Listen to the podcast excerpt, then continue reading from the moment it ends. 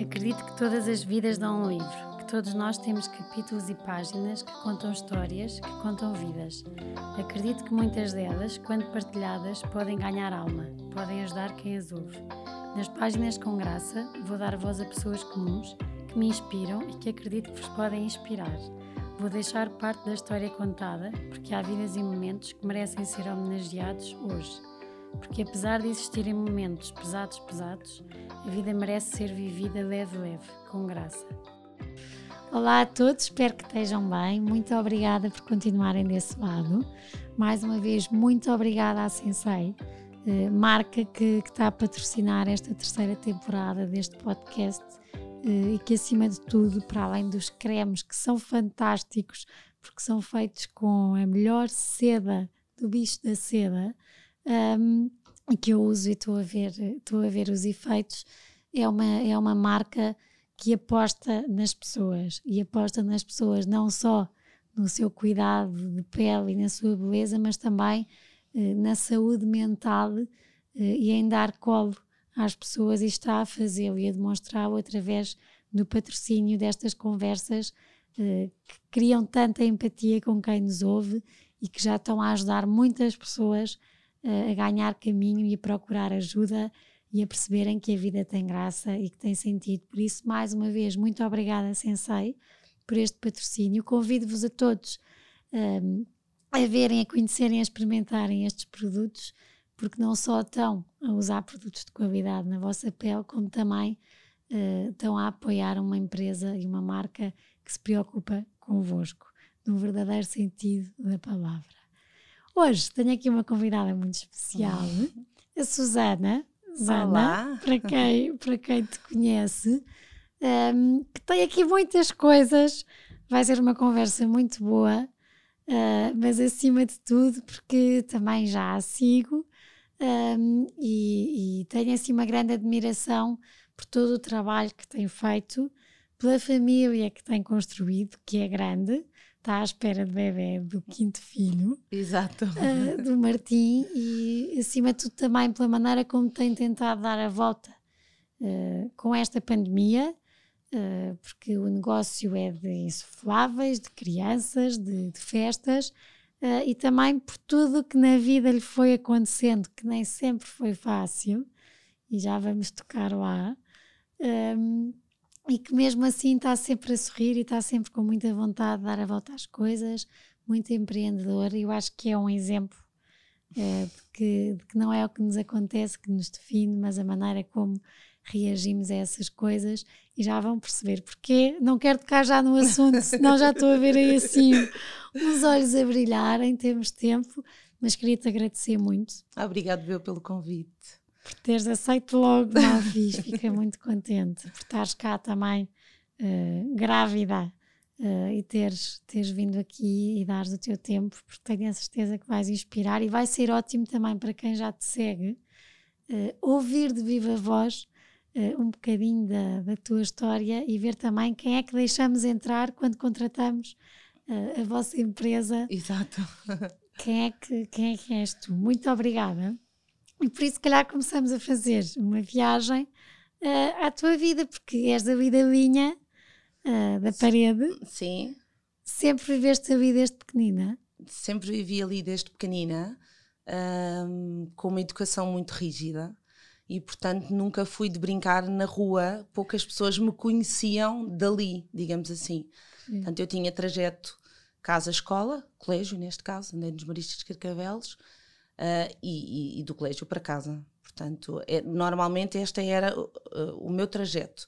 À medida que fui crescendo, fui tentando uh, sair um bocadinho aqui do ninho, não, nunca me foi muito facilitado, pelo, essencialmente por parte do meu pai, e acabava por viver muito a minha vida onde havia os nossos pontos de apoio, que era em Oeiras, apesar de eu hum. nunca ter sido de Oeiras mas era onde eu andava, onde eu tinha as uhum. explicações, onde uh, se era necessária alguma coisa era para lá que eu ia, e portanto nunca para o lado de Cascais. Portanto, para o lado de Cascais acabou por ser sempre mais na adolescência, quando já começamos a ter os amigos, não é? Que, que isto era aqui uma negociação complicada com o meu pai. E era complicado porquê? Eu acho que acima de tudo, hum, agora olhando para trás, tenho a sensação. Primeiro, eu era a filha mais velha e eu acho que o meu pai vivia um bocado no querer que fosse tudo exemplar. Hum, eu agora, como mãe, olho para trás e acho que tem a ver com situações mal resolvidas na vida dele, pessoal, hum, de família, divórcio dos pais, etc., que eu nunca me apercebi. Uh, nunca o vivemos. Foi o único divórcio que nós tínhamos na família e nós nunca o vivemos. Porque eu só conhecia esse meu avô com 16 anos. Sabia que havia um avô, o meu pai estava zangado com ele, porque tinha deixado a minha avó sozinha, era a história que nós sabíamos, e também não perguntávamos, portanto, aquilo era a realidade.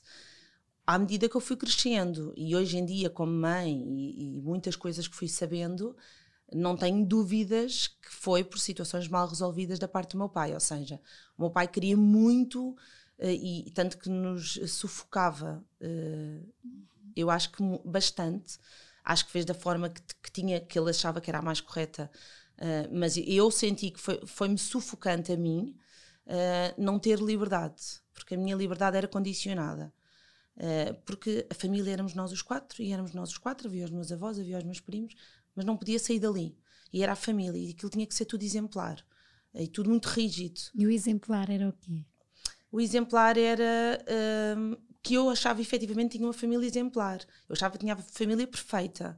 Uh, o exemplar era ter uma família onde não, não havia divórcios, porque aquele divórcio existia, mas nós nunca o vivemos, não é? Portanto, toda a minha realidade era completamente uh, diferente ou seja, tradicional e diferente do que eu uhum. começava a ver no colégio, né? já se ouvia falar de filhos pais separados, não eram muitos, mas ouvia-se.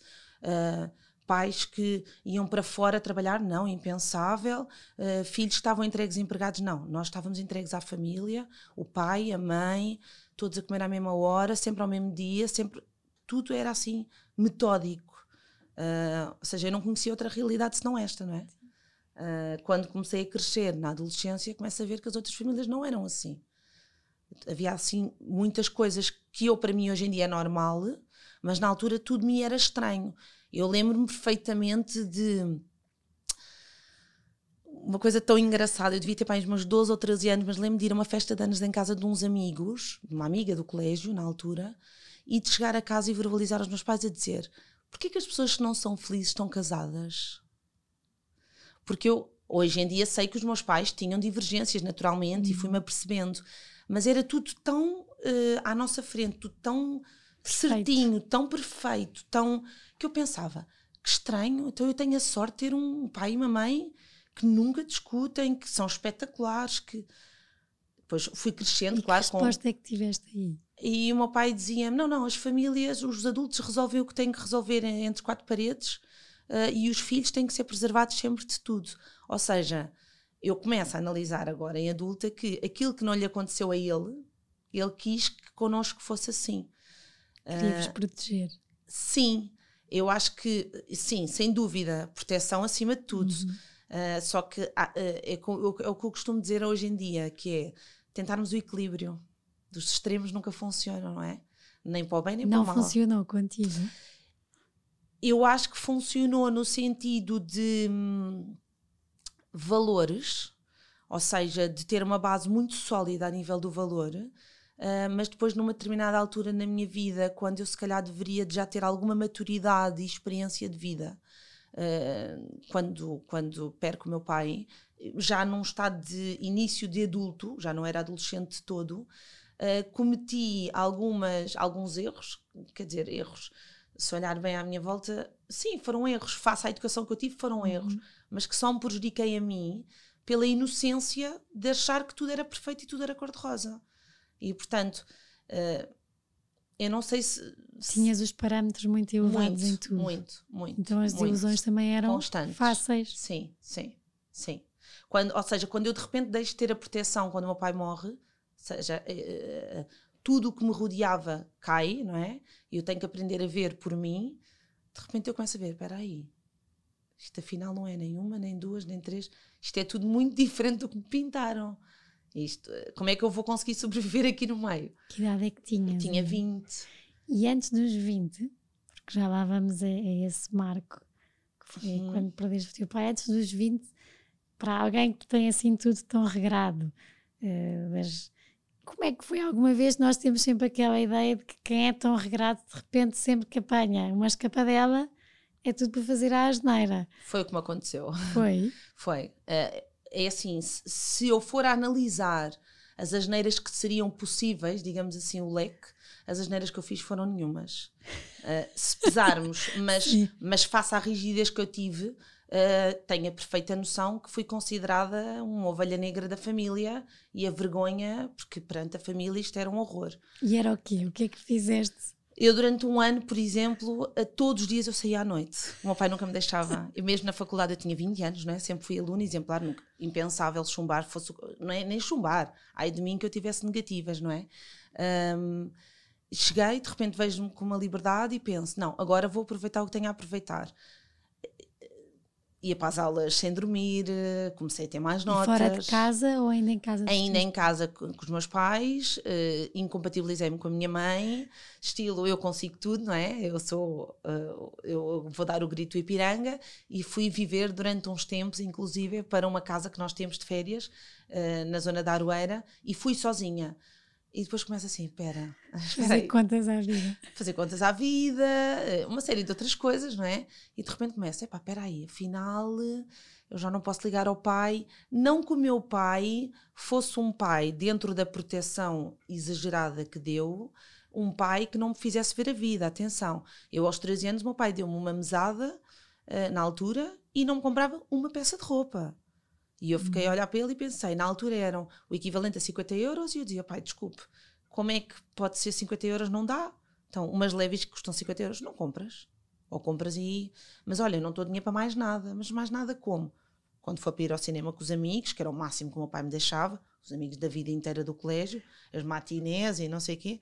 Um, quando fores ao cinema, pagas tu. Não tens, não vais alguém convida-te daquele grupo muito restrito de amigas de sempre, desde os quatro anos juntas no colégio, que me convidavam a uma festa de anos, é preciso um presente, não sei o que tu vou comprar. Portanto, ele protegia, mas depois havia outras coisas que era estranho, mas que me davam uma liberdade de escolha e de, de eu ter que aprender a gerir. Uhum. Eu lembro de ter pai 15 anos e dizer-lhe assim um almoço de sábado, pai, uh, os meus amigos uh, saem à noite, dizem que bebem cerveja, mas porquê? Queres experimentar? e mete-me uma lata de cerveja à minha frente. E eu fiquei assim, calma lá, isto não é normal.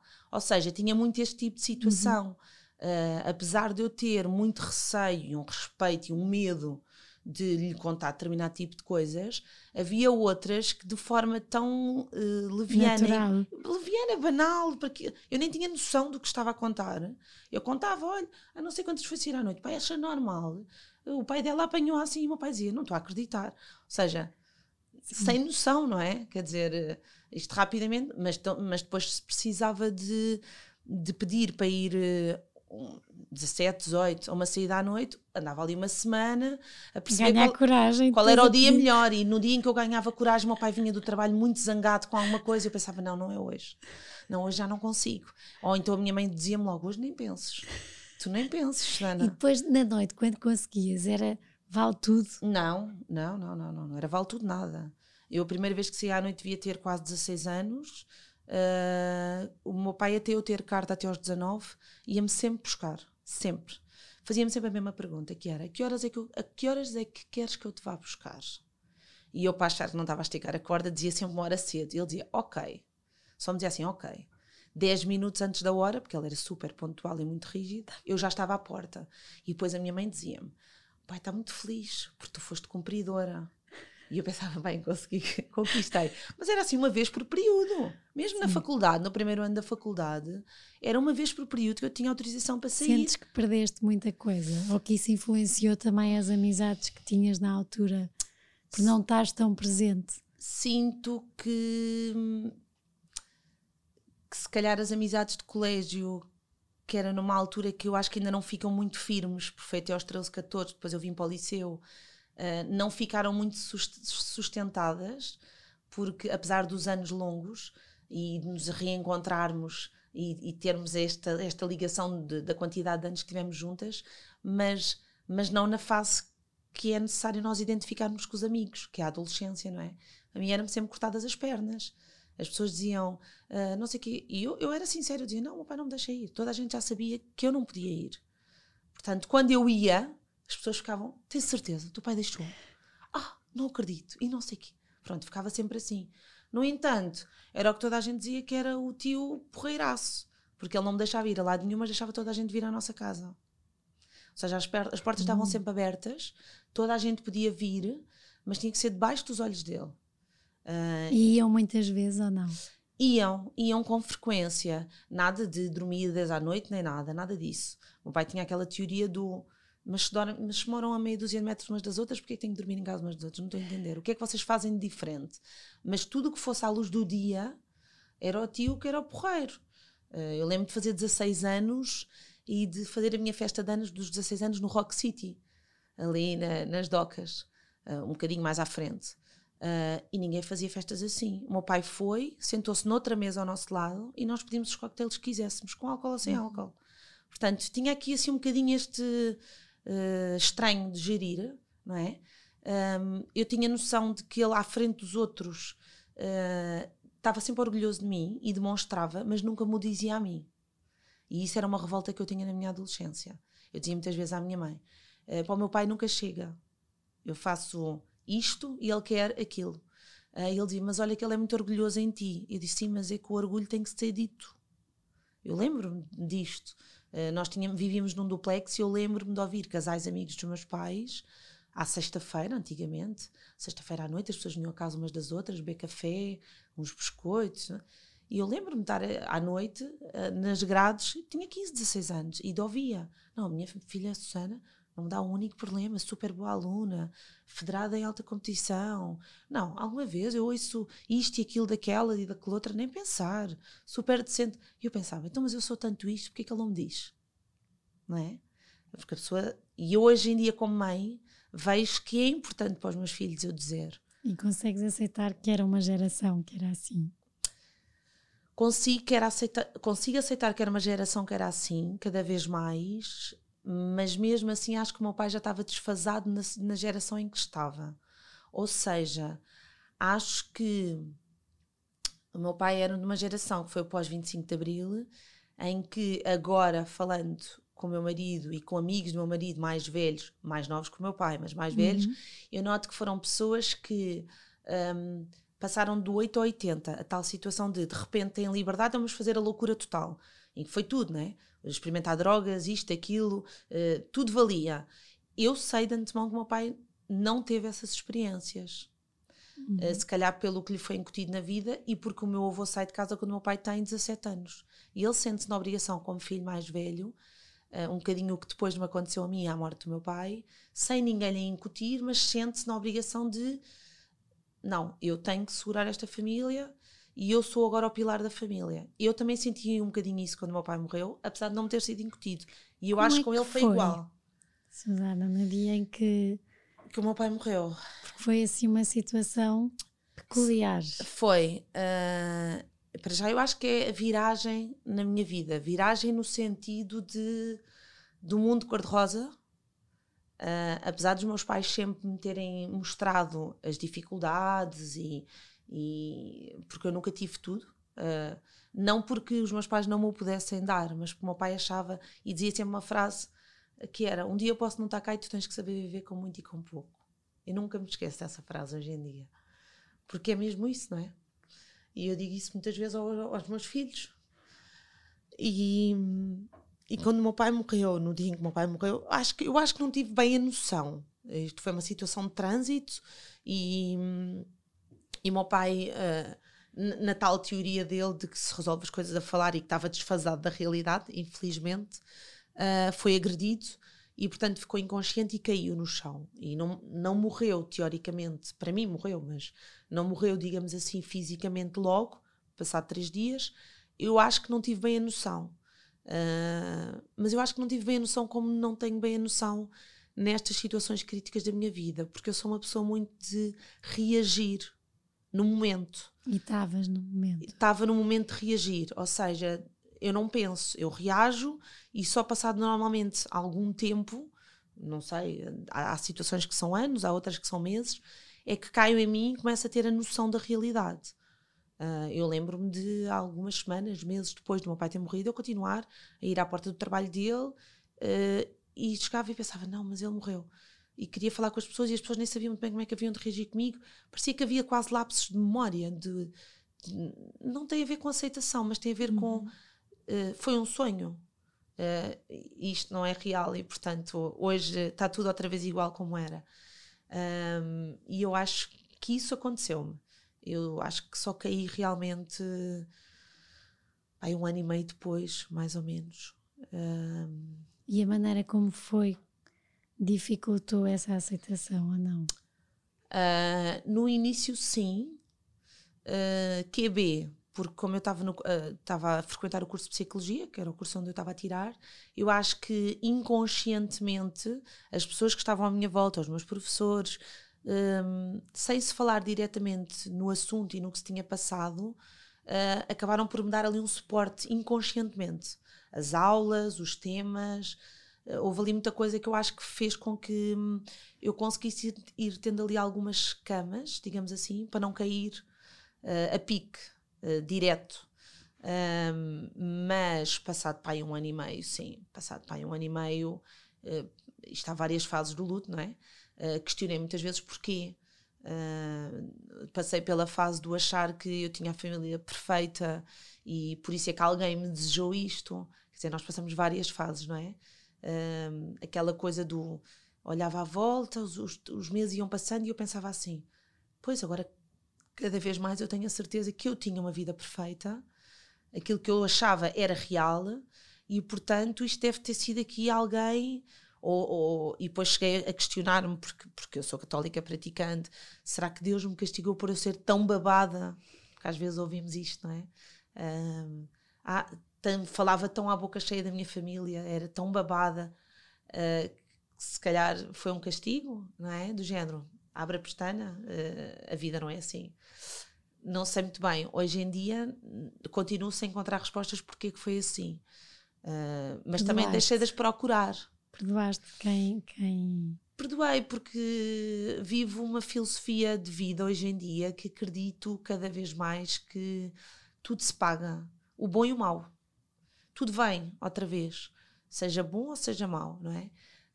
Um, e, e, e tenho pena daquela pessoa, porque o mal, quando lhe vier, vai ser mau mesmo. Um, e lembro-me de ter pessoas à minha volta que me diziam por entre bocas Susana, se quiseres, nós arranjamos maneira de ele desaparecer. diretamente, sim. Eu dizia, não. Isso, se eu soubesse direto que o meu pai vinha, ok. Eu ia até ao fim do mundo. Mas não. Portanto, não vamos criar um caos pior. Claro. Uh, até porque eu tenho muito aquela teoria, porque sentia na pele muito antes do meu pai morrer, que quem é muito certinho e um dia mete o pé de fora da linha é sempre apanhado o que é aldrabão pode andar a aldrabar a vida inteira, que nunca é apagado. Mas isto não tem a ver com a teoria, é a realidade. Sim, sim. Um, e eu acredito que quem é muito, quem se rege muito pelos princípios e pelos valores, não dá. As pessoas são transparentes, não dá. Não dá. Só em filmes, né? E mesmo em filmes, eles são apanhados. Portanto, não. Agora, depois é começar a fazer o processo de trabalhar do. Temos duas hipóteses. Ou nos afundamos, como eu já vi muitas pessoas a afundar, ou vamos em frente, não é? Uh, o que é que fizeste? Com 20 anos, de repente, sem um pai, a filha olha, mais velha, uma mãe. Eu, eu acho que eu inicialmente senti-me na obrigação, sem ninguém me incutir, mas pela educação que eu tinha, e o meu pai dizia muitas vezes: o teu irmão é mais frágil do que tu, o meu irmão é mais novo, tenho um irmão com 3 anos a menos, mais ou menos. O teu irmão é mais frágil do que tu, eu sei que ele é rapaz, mas algum dia vais ter que ser tu. Ele dizia-me várias coisas que hoje em dia eu pergunto, parece que ele sabia, não é? Uh, realmente, e eu acredito que ele sabia, inconscientemente. Nós é que não temos, não temos essa consciência de tudo o que, o que eu acredito que nós não, não temos conhecimento consciente daquilo que sabemos na Sim. totalidade. Sabemos muita coisa, o ser humano, mas uh, o que nós temos de consciência é uma coisa muito, uma ínfima parte. E isso tem a ver com a psicologia também, que eu, que eu me apoio nisso. Uh, e na altura o que eu senti logo, quando eu percebo que o meu pai morre, é que eu tenho que resolver o que há para resolver. Eu não sabia o que é que havia para resolver. mas eu tenho que ser eu a resolver. Um, e lembro-me, nos primeiros meses, um, o meu escape era à noite. Eu que detesto noite, eu sou muito mais de dia do que de noite. Mas o meu escape era à noite, ou seja, eu combinava com amigos meus, porque tinha vários amigos meus que queriam constantemente estar comigo, e eu combinava estar com eles, se calhar pela idade que tínhamos, não é? Não, não trabalhávamos em geral, só estudávamos, estarmos à noite, ou seja, eu só quando sentia que o meu irmão estava a dormir, ou aparentemente a minha mãe, saber que a minha avó estava mais ou menos tranquila, era quando eu tinha o meu tempo. Era quando eu podia chorar, era quando eu podia ir onde eu queria, porque de resto eu tinha que demonstrar que estava, que era forte. Um, fui fazendo, não sabia muito bem. Uh, eu sou um bocadinho de atirar-me para fora de pé sem saber nadar, não é? Em tudo na minha vida. Hoje em dia, se calhar com um bocadinho mais de consciência. Mas lembro-me, isto foi em outubro, e lembro-me da minha mãe estar desesperada porque o meu pai tinha uma organização financeira gigante que nós não tínhamos a mínima noção e, portanto, a minha mãe não tinha zero noção uh, do que é que havia, do que é que não havia, do que é que se tinha que pagar ou não. E lembro da minha mãe estar completamente desesperada porque tínhamos um nível de vida alto. Uhum. Ai, eu não vou conseguir pagar nada. E eu, calma, calma. Lembro da primeira coisa que me, que me apareceu, eu disse, ok, vou, vou, vou começar a trabalhar. Minha mãe, vais começar a trabalhar? Mas como é que vais começar a trabalhar? Não estou a perceber. Uh, eu, na altura, já fazia umas promoções uh, nas férias de verão sobre o controle do meu pai para a antiga Parfait Boté, na altura, que hoje em dia é L'Oréal, que era no edifício onde o meu pai trabalhava. Portanto, o meu pai só me permitia. Estavas controlada. Claro, o meu pai só me permitia que eu fizesse, porque toda a gente o conhecia, porque era ele que recebia os cheques dos recibos verdes, porque uh, a única vez que eu aceitei um trabalho fora da hora da, da faculdade, mas durante o período de estudos, o meu pai mandou, ligou diretamente à diretora, disse que assim nunca mais, que era a vergonha uhum. da vida, portanto, e portanto eu pude fazer esses trabalhinhos por estar controlada. Pronto, estava ali sob vigilância do pai. Um, e na altura fizeram-me, perguntaram disseram-me, oh, olha, por causa do Natal vai abrir aqui uma oportunidade excelente aos domingos, era uma vez por, por, por semana. E eu disse, perfeito, eu quero. E disse à minha mãe na altura: meu pai dava-me uma mesada e eu geria essa mesada e deixou de haver a mesada. Mas eu não me, não me apoquentava. Mas a minha mãe com as contas, eu disse: mãe, arranjei, arranjei emprego. Não vai nada, tens que estudar. Oh, mãe, tenho 20 anos, ninguém manda em mim. Minha mãe nunca conseguiu fazer muito de mim, coitada. Porque nós tínhamos muito. Havia um desfazamento grande na hierarquia Sim. em casa, que era: o meu pai era. Oh, não se falava, e a minha mãe era a amiga. Ou então, seja. Quando acaba Claro, quando o meu pai morre, a minha mãe achou que assumiu o lugar dele. Quer dizer, quando? já não dava. Jamais, com 20 anos, fora de questão, né? E então, pronto, fui trabalhar. Depois foi despedida uma rapariga em dezembro. Isto era só o Natal, era novembro e dezembro. Foi despedida. Eles gostavam muito de, de eu ser sempre pontual, eh, comunicativa. nunca tinha trabalhado na vida, não é? E então, ah, não, Susana, se quiseres ficar aqui aos finais de tarde, são três finais de tarde. Foi o melhor emprego que eu tive na minha vida. Ganhei tanto dinheiro, mas tanto dinheiro. Na altura das vacas gordas, como eu digo, pagavam muito bem ganhei muito dinheiro. E na altura a minha mãe deixou de ser uma preocupação para mim. Ou, ou, ou melhor, eu, eu, eu, achava que aquele dinheiro que eu ganhava podia ajudar nas contas. Uhum. Claro que com o tempo as coisas foram uh, se esclarecendo e a minha mãe foi se inteirando e fomos percebendo que o meu pai, como organizado que era, tinha deixado tudo mega organizado. Isto porquê? Porque o meu pai trabalhava numa multinacional e tinha que voar muito. Ele odiava andar de avião. E então descobrimos que ele tinha uma folha em Excel com aplicações, com gestores de contas, com uma série de coisas, uh, que atualizava a dia 1 de cada mês, mega organizado, e que deixava numa gaveta num determinado móvel. E portanto, quando a minha mãe começou a perceber que um, ah, afinal as coisas não estavam assim tão tão descontroladas, uhum. porque havia uma disparidade gigante entre ordenados do meu pai e da minha mãe. Uh, a minha mãe acho que começou a abrandar e a acalmar um bocadinho a coisa e portanto começou-se a perceber e eu ganhei o meu dinheiro, oh, depois já não queria deixar de trabalhar, não é? Como é óbvio. E pronto, e foi assim. E namorados? O meu pai nunca me deu muitas oportunidades. Uh, eu confesso que eu nunca estive muito virada para aí. Eu, eu adoro desporto.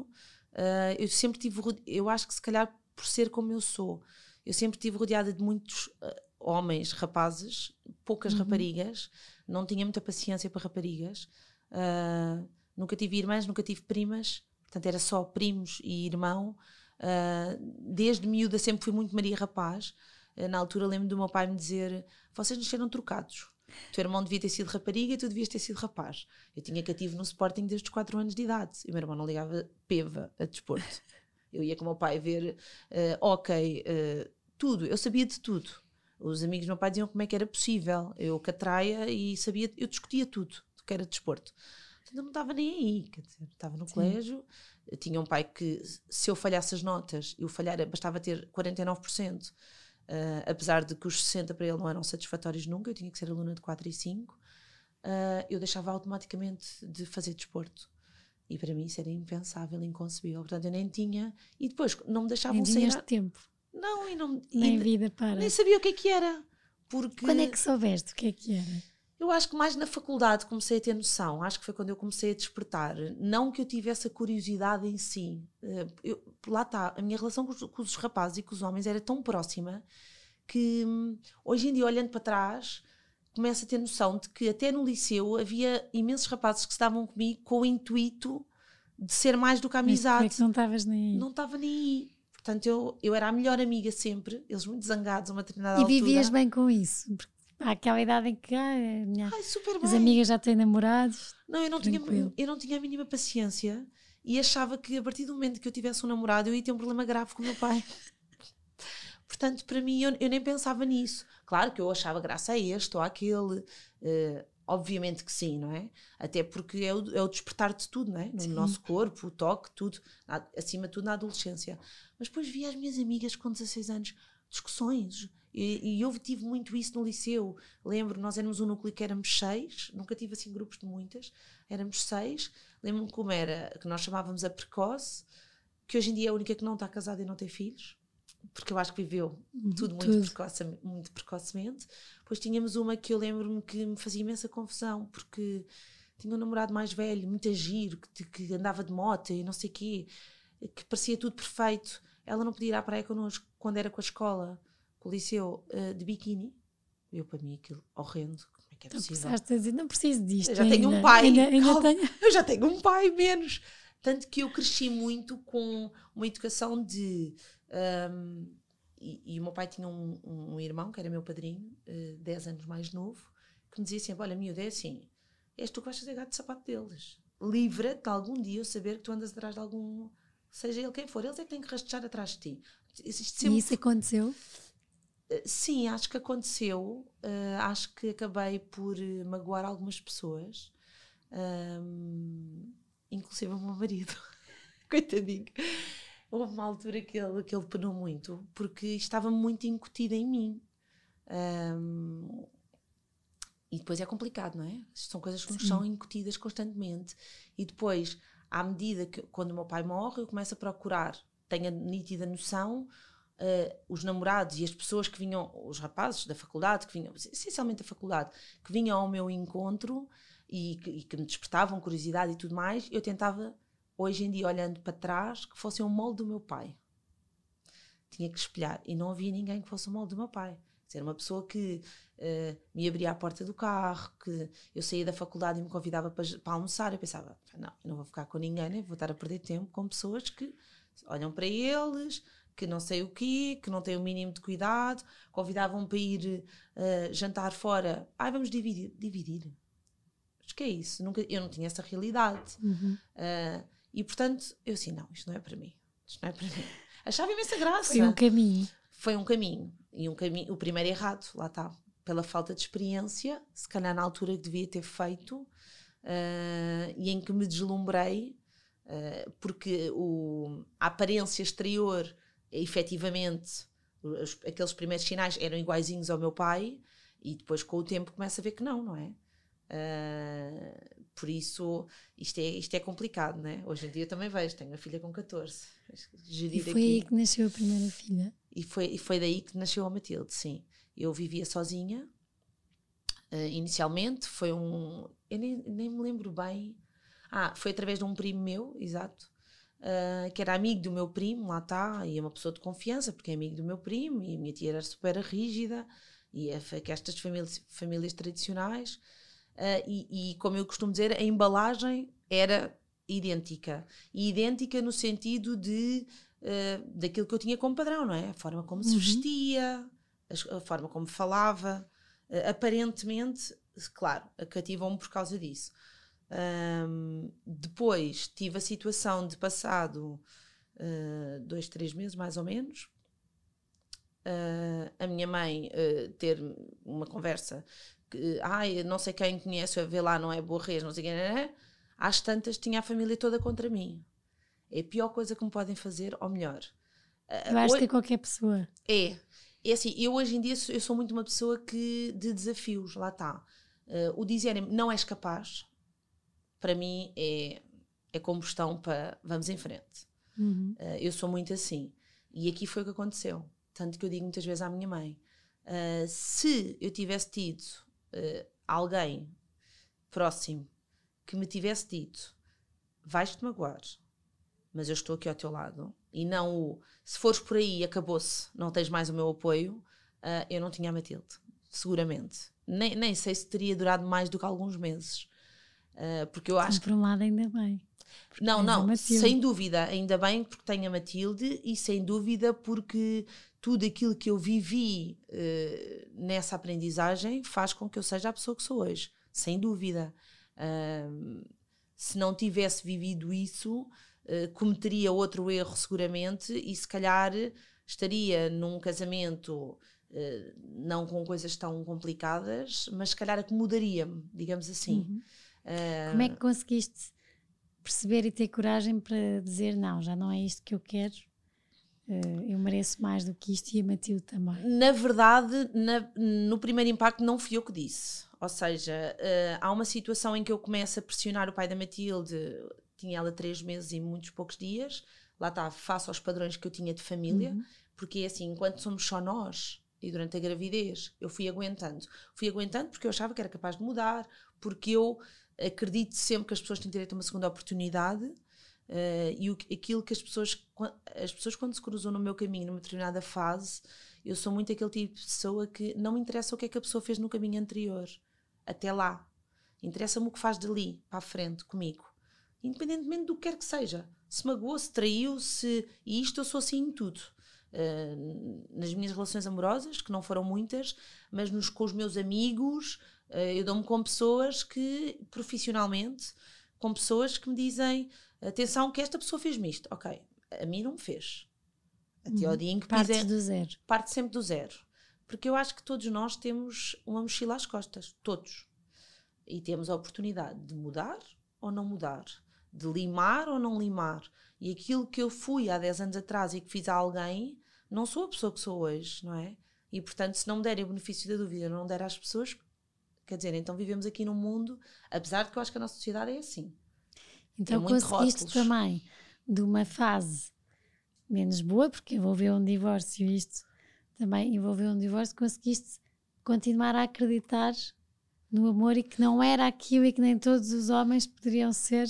É assim, numa fase inicial foi o pai, eh, como eu estava a dizer, a Matilde devia ter uns três meses, sensivelmente. A pressão que eu fiz, porque tinha que ser uma família, havia uma criança, Feita. não é? E não, e que havia responsabilidades. Acabou. Enquanto magoou, magoou, eu deixei magoar, é um problema que é meu. É o que eu costumo dizer.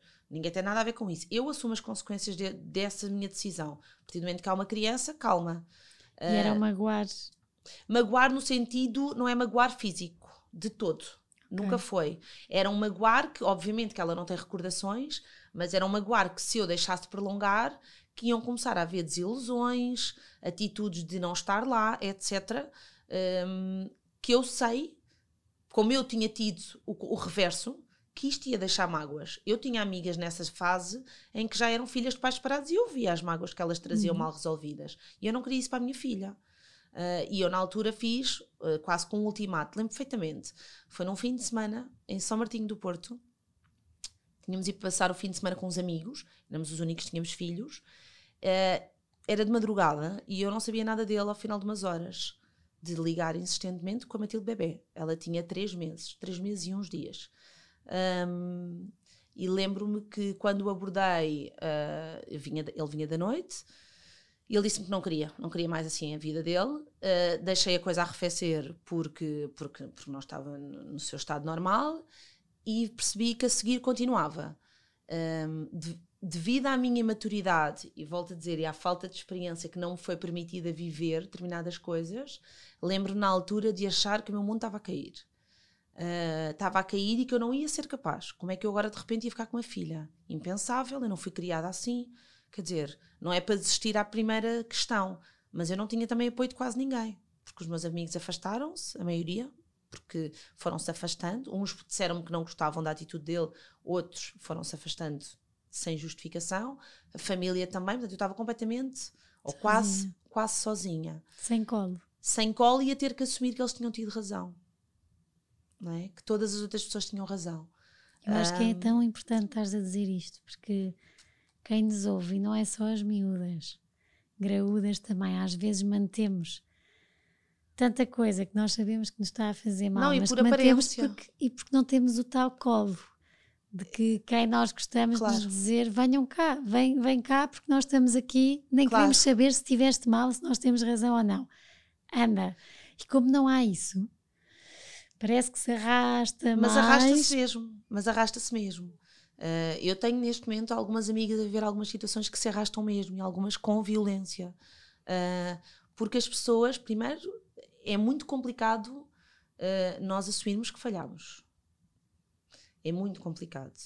Uh, eu hoje em dia estou bem resolvida nessa situação, mas eu lembro-me de pensar onde é que está a Susana que era perfeita, que toda a gente tinha expectativas. Não tinha acabado o meu curso, deixei o curso no quarto ano, com notas brutais, porque engravidei da Matilde e achei que havia outras prioridades, uh, porque tinha lutado pela pessoa errada, porque fui contra o mundo por aquela pessoa e por aquilo em que eu acreditava, eu sentia-me completamente defraudada. Uh, com que cara é que eu agora vou voltar para o meu mundo? Será que eles me estão disponíveis para me receber? Tantas vezes que me contactaram e eu não estava disponível, não queria, porque estava a sofrer sozinha e não queria demonstrar que estava a sofrer ou que estava a passar uma gravidez em que parte do tempo da gravidez eu passei sozinha, uh, em que chorava entre quatro paredes e não queria demonstrar. Uh, mas eu acho que a sociedade aí tem um papel importante e acho que a culpa tem a ver com todos nós. Nós não estamos disponíveis, primeiro ponto. E segundo ponto, acho que a maioria das pessoas, enquanto não passa por essa situação, aponta o dedo direto.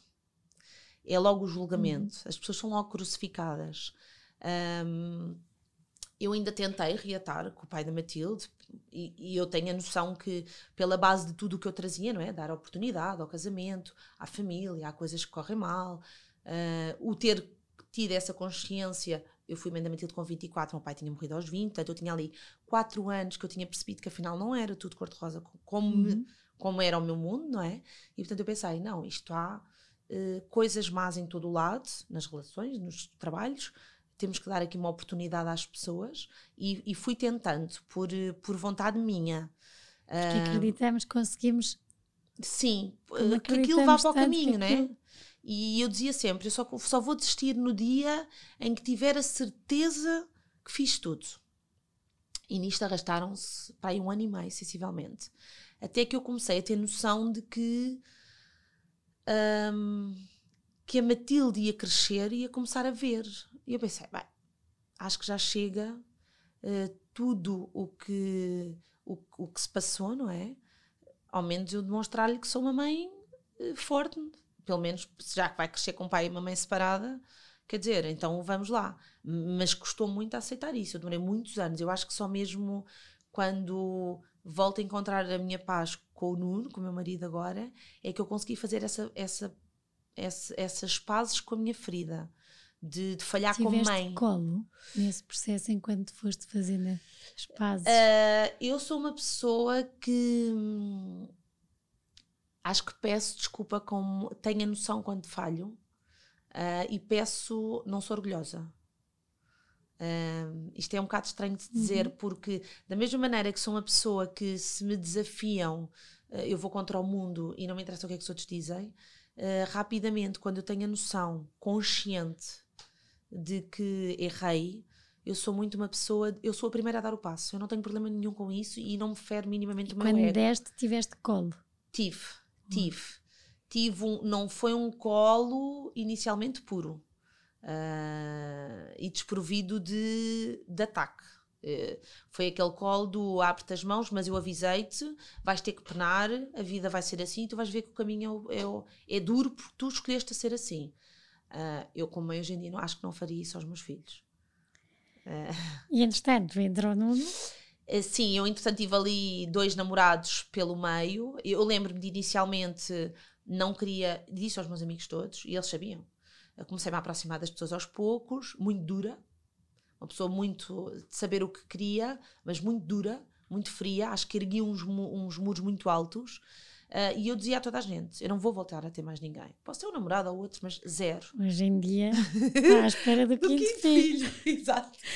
E há uma coisa, desculpa, Susana, porque já não temos muito tempo e que quer também falar muito deste teu lado tão empreendedor.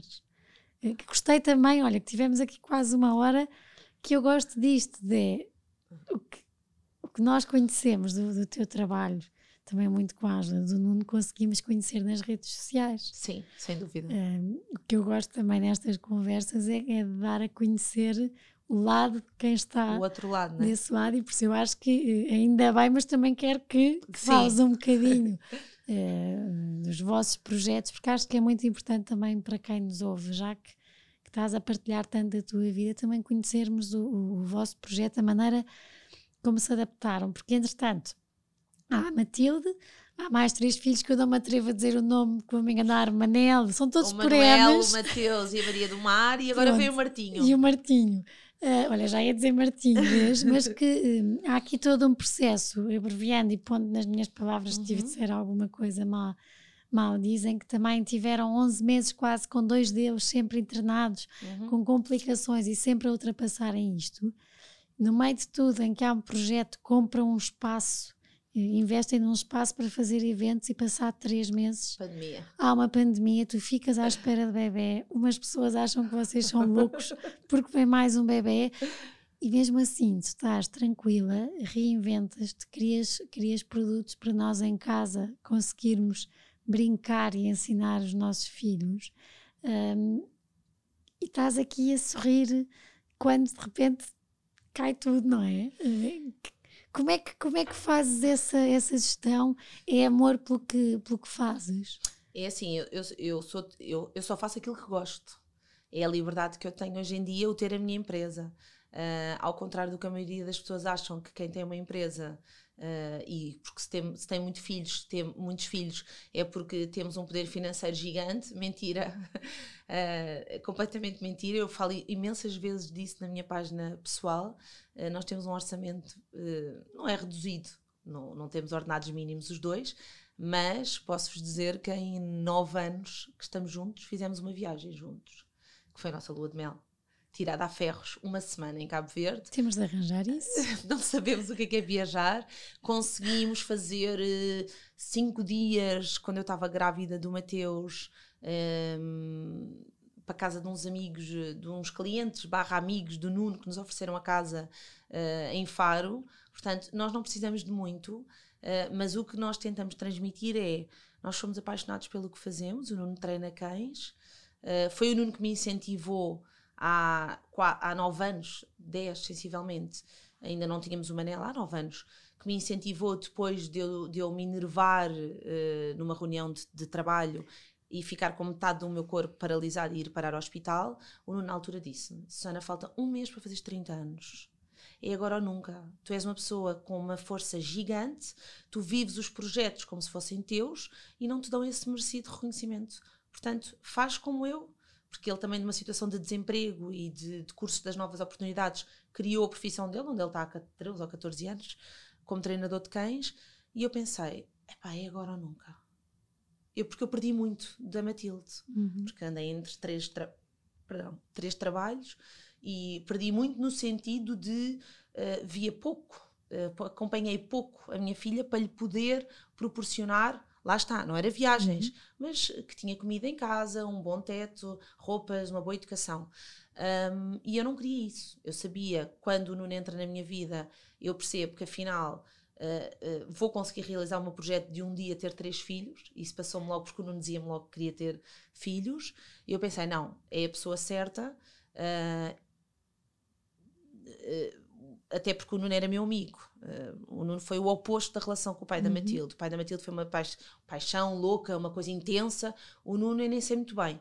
Uh, lá está. Quando o Nuno sofreu muito e diz-me: Não, Susana, esquece, eu não vou continuar atrás de ti.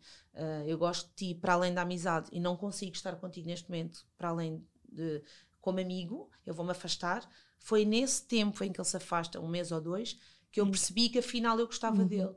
não era só da companhia dele, eu gostava dele. Ou seja, o Nuno entra como base, como um pilar. Uh, eu, o amor vem a seguir. No, no, nosso caso, veio a seguir, ou pelo menos para mim. Um, e pronto, e eu atiro-me de cabeça, começo a fazer babysittings. A minha primeira cliente, hoje em dia, já não me lembro se foi um anúncio no Facebook, no grupo das mães, que eu respondi e que fui, mas eu fiquei para aí 15 dias sem trabalho. Despedi-me do meu trabalho para aí 15 dias. Fiquei numa casa uh, onde havia um bebê com 8 meses. Um, hoje em dia dou-me com ela. A minha primeira cliente é a minha amiga, é a Maria. Um, já tem quatro filhos, porque isto depois pega-se. Um, e pronto, e comecei assim os babysittings, comecei a perceber que era feliz no que fazia, uh, tinha liberdade uh, quando a Matilde estava doente, que era uma coisa que eu não sabia o que é que era. Uh, porque eu, inicialmente a Matilde estava doente, eu ligava e dizia: Mas, mas tem uma reunião, tem que vir. Só nem imprescindível. E eu sou imprescindível. Ninguém é imprescindível na vida, a não ser uma mãe e um pai, e mesmo assim, quando eles não estão lá, nós temos que nos saber virar, não é? Eu pensava, não, isto não é para mim. Lá está. E nas minhas fases de mudança, mas isto vai ser a última vez, eu engravido. Ou seja, eu começo a namorar com o Nuno. Fazia parte da nossa vida ter filhos e ter brevemente, recentemente, o Nuno é mais velho do que eu, é, é filho único, não tinha filhos que desejava muito, eu dizia: Não, desta vez deixa-me fazer tudo certinho, já trago uma filha de bagagem, calma, senão a minha família dá-lhe um colapso cardíaco. Foi exatamente tudo ao contrário. Um, e agora neste que vai nascer foi um colapso. No Martinho também. Nós só temos um filho programado, e quando eu digo programado é, eles são todos programados porque nós falamos sobre daqui a um tempo queremos ter mais um. É mais cedo. Eles antecipam-se. o Martinho era, a ideia era ser Agora, quando ele começar, a, quando ele vai nascer, que é em julho, era começar a pensar nessa altura, pela situação de pandemia, como é óbvio, né? Era impensável. Um, mas pronto, é assim, eu acho que a, a, aquela filosofia que eu, que eu já há bocado falei do tudo o que nós fazemos vem em dobro, bom ou mau, uh, eu também uh, estas minhas reinvenções e tudo mais não é só fruto disso, não é só fruto da, da minha resiliência e do, do, meu esforço. Tem a ver com, uh, eu acho que rodear-nos. Eu, eu tenho feito uma vida ultimamente. Certas. Sim, eu tenho feito muito. Eu, a partir do momento que criei o meu negócio, oficiosamente há nove anos, oficialmente com a empresa, com tudo certinho, graças a Deus, há quatro anos atrás com os insufláveis. Um, eu, o meu irmão dizia-me que eu não podia gerir uma empresa com o coração. E essa é a minha lacuna. Hoje em dia acho que já consegui encontrar o equilíbrio ao final de quatro anos. No início não conseguia.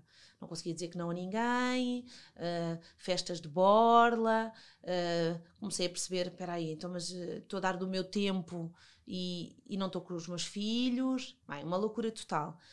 hoje em dia acho que encontrei o equilíbrio, mas sou muito uma pessoa de coração. Eu tenho que sentir as coisas. Uh, eu, por exemplo, na pandemia, nós reinventa, eu reinventei-me com os tais kits de materiais de desperdício. Espetacular. Que eu estava a fazer atividades com os meus filhos, após entreter, porque senão ficava maluca, não é? Quatro, estava a darem louca. E de repente tenho uma, duas, três, quatro seguidoras da página de Jumpin começam a dizer: Susana, não tenho jeito nenhum, Susana, não tenho materiais, Susana, por favor, faça alguma coisa. E um dia, com as lágrimas a caírem, em desespero de o que é que eu vou fazer à minha vida, nós tínhamos feito um investimento grande, como é que eu vou dar de comer aos meus filhos? Uh, Lembro-me uma madrugada de dizer assim: não, eu vou fazer kits. A minha mãe, que é educadora de infância, disse assim: oh, alguma vez alguém vai comprar kits? Por amor de Deus, com rolos de papel higiênico.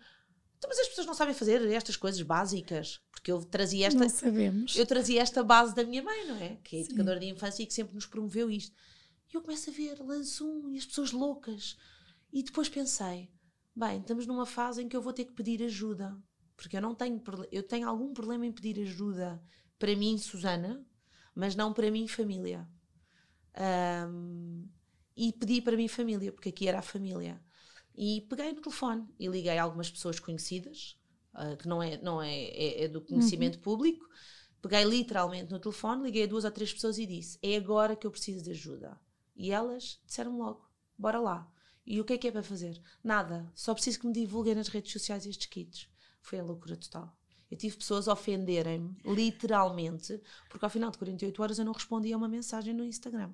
Porque queriam o kit, porque estavam desesperados, porque os filhos, calma, isto não é nenhum medicamento, eu só dizia ao meu marido. Passei de 8 a 80.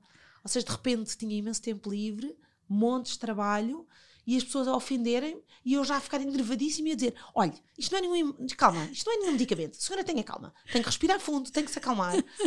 Ou seja, às tantas já estava a fazer de psicóloga das outras pessoas. Eu acho que tem a ver com isto, que é o dar e receber. Um... Tudo o que tens feito no vosso negócio é com amor, pões dedicação. Tudo o que eu faço não é à espera de receber nada de retorno. Uhum. Ou seja, eu lanço-me nas coisas porque me tento pôr no papel como mãe se para mim me faria sentido aquele produto ou aquela situação ou aquela ou, ou aquele insuflável ou, às vezes as pessoas dizem olha Susana uh, uh, mas olha uh, mas é que eu estou sozinha com os meus filhos então e como é que é? o aluguer é à festa? não faz mal, ficou o dia todo então e quanto é que é mais? não é mais nada mas como é que não é mais nada? e eu tinha pessoas de fora a dizerem-me Susana assim não vais conseguir porque tu podias alugar o insuflável de manhã e alugar só não me interessa essas pessoas continuam no meu caminho comigo. Claro que há sempre um ao outro que nós percebemos que são oportunistas, Sim. mas isso é em todo o lado, é normal. Mas também fazemos a triagem com facilidade, não é? Uh, eu tenho muito uma frase que digo a vários clientes meus, não são clientes meus, potenciais clientes que não são, não ficam meus clientes, em que eu lhes digo, eu não tenho, eu não, não estou disponível para lhe dar a resposta que você quer. Há as pessoas que ligam constantemente, e a todo momento, e a toda hora. Ah, mas é que o que vem recomendado da Carolina Patrocina, do não sei quem, do não sei quem. E eu quero, mas eu não quero trabalhar consigo. Esta liberdade de termos uma coisa nossa, que, nos, que nós podemos dizer, eu não quero trabalhar com esta pessoa. Mas porquê? Porque eu não me identifico com o perfil desta pessoa. Sim. Não Porque vale tudo. Não vale tudo, de todo. Eu eh, tenho pessoas a dizer, mas eu pago o que quiser. Não quero. Eu tive agora situações. Susana, faça-me um orçamento. Ah, três semanas atrás, para uma festa com 30 crianças. Não estamos a fazer. Eu pago-lhe o que for preciso. Não quero. Uma questão de. Mas depois, quando vão, vão com tudo. Quando vamos, vamos com tudo. Uh, e acho que as pessoas sentem isso. Por exemplo, eu sinto um bocadinho agora falta disso no terreno, agora, porque sinto muito mais cansada nas outras gravidezes, não. Uh, como diz a minha obstetra, são, já são quatro cá fora e não tenho 24 anos. São, são quatro cá fora e, e, e, para acabarmos, antes de irmos às, às três perguntas finais, tu puseste uma frase esta semana, eu acho que foi esta semana, Sim. em que dizes que cada vez que uma mulher é mãe, renasce ou nasce qualquer coisa nova, nasce uma mulher nova. Sem dúvida. Tu és de cinco, esse já está, já mas és de mãe. Mas de diferente. O que é que, o que é que que é que, que é que tu és quando vês enquanto mãe? O que é que nasceu aí Uh... Eu costumo dizer que todos os meus filhos me vieram para ensinar alguma coisa, todos de forma diferente. Uh, e é utopia. Uh, ainda hoje estava a, a, começar, há bocado partilhávamos aqui off the record, estava a começar a ouvir o podcast da Carolina um, e, e, e, vi uma coisa na rede social dela que ela publicou das irmãs dela, da mais velha uhum. e da mais nova, e eu sinto isso como mãe, que é, eu não sou a mesma mãe para todos os meus filhos. Não é que eu não queira, tem a ver com o amadurecimento e a forma como eu vejo as coisas. A forma como eu, vi, como eu via com 24 anos com a Matilde são umas, conforme fui aos 31 do Manuel são outras, e, e por aí adiante. Um, e, e, todos eles me vieram ensinar alguma coisa e fazer com que eu seja uma mãe diferente, sem dúvida. Um, eu acho que a, a, a, o base que os meus filhos me vieram, ou ser mãe me veio, é que eu não tenho dúvidas que sou invencível. Mesmo nos momentos em que estou lavada em lágrimas, sem saber qual é que é o caminho que eu devo escolher. Porque tenho esses dias também. As pessoas às vezes, ai, uh, na minha página, ai, espetacular. Calma, desenganem-se. Eu faço questão de mostrar quando estou triste, quando não apetece falar com as pessoas, quando estou revoltada, porque eu sou uma pessoa normal. Uhum. Uh, Assumir a normalidade, não é? Sim, eu sou uma pessoa normal. Se eu choro é porque choro. Se não apetece ver ninguém, não apetece ver ninguém. Não é por eu ter uma página pública e uma empresa e, e eu estar efetivamente de sorriso e cara alegre, porque estou. Eu quando estou, eu posso estar a chorar agora e a seguir vou fazer uma festa. Eu sou tão apaixonada pelo que os miúdos têm a capacidade, quando eu entro, eu penso, não, esta criança merece que eu esteja feliz. E eu saio de lá às vezes a pensar assim, epá, mas eu entrei aqui completamente de e consigo sair daqui com uma energia brutal. Portanto, é nós percebermos que é normal chorar, uh, é normal gritar. Eu grito imenso com os meus filhos, imenso.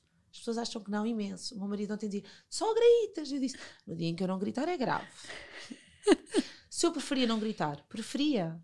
Mas é assim, eu sou imperfeita. Sim. Eu sou uma pessoa como tantas outras. Normal, cansada, com falta de paciência. Às vezes não me apetece estar com eles uh, porque estou desgastada e porque sei que não estou a ser, estou a ser tóxica para eles, que a minha irritabilidade está num nível alto e que sei que uh, não lhes estou a trazer bom, estou-lhes a trazer mal. Eu tenho essa noção. Mas uh, é o ter esses pés assentes na terra que eu acho que faz com que a maternidade faz com que nós nos tornemos invencíveis, não é? Às vezes as pessoas dizem, ah, és uma super mulher, e fica, ai, não, não sou nada. Eu, no meu interior, eu tenho a certeza que eu vou até ao fim do mundo. Isso é indiscutível. Agora, indiscutível. para acabar, um, três perguntas três daquelas perguntas. uh, Qual é que foi um dos dias mais leve-leve da tua vida?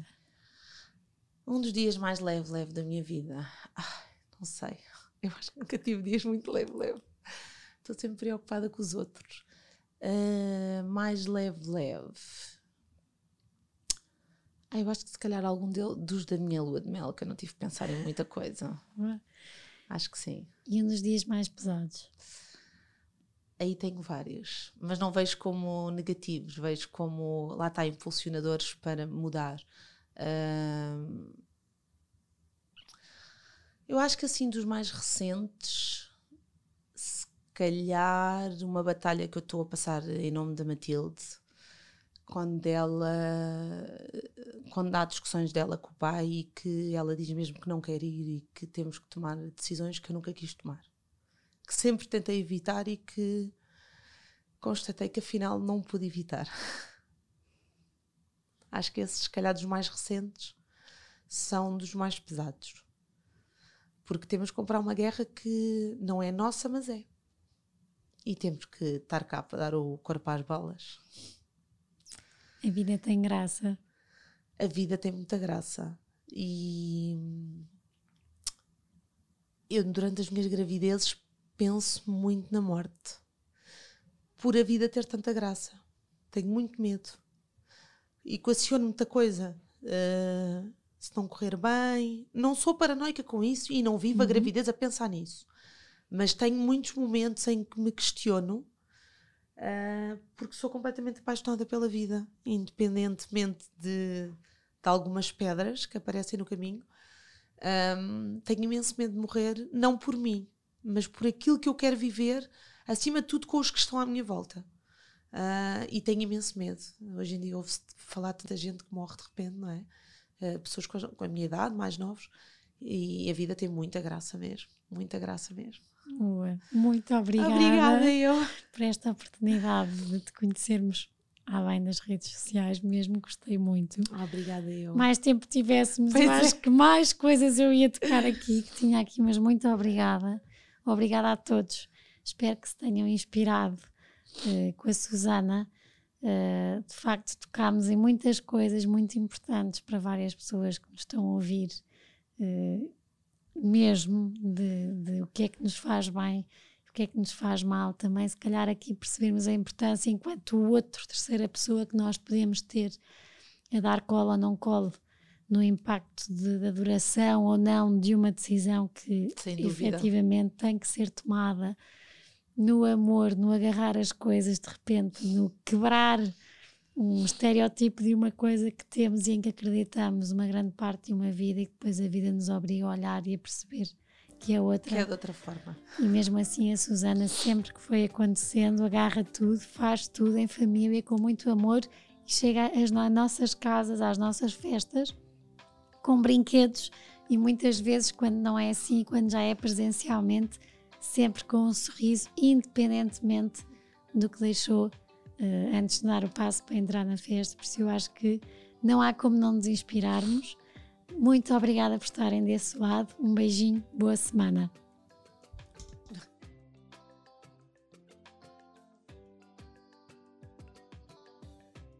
Obrigada por terem estado connosco até aqui. Eh, para terem acesso a, conteúdos exclusivos do podcast Páginas com Graça, como quem serão os convidados e saberem com antecedência, poderem fazer-lhes perguntas, eh, terem acesso a conteúdos extra que, que vamos conversar e que, que, vamos falar aqui, eh, poderão ser patronos. Uh, a descrição está uh, no, no, perfil, como poderão e, e, e como poderão sê-lo, e será sem dúvida uma mais-valia e um grande apoio para este projeto que eu acredito e que acho que os meus convidados também gostam e que irá contar muitas histórias e que, claro, que se tiver a vossa ajuda e o vosso apoio, poderemos continuar a conversar mais e a deixar capítulos e livros contados.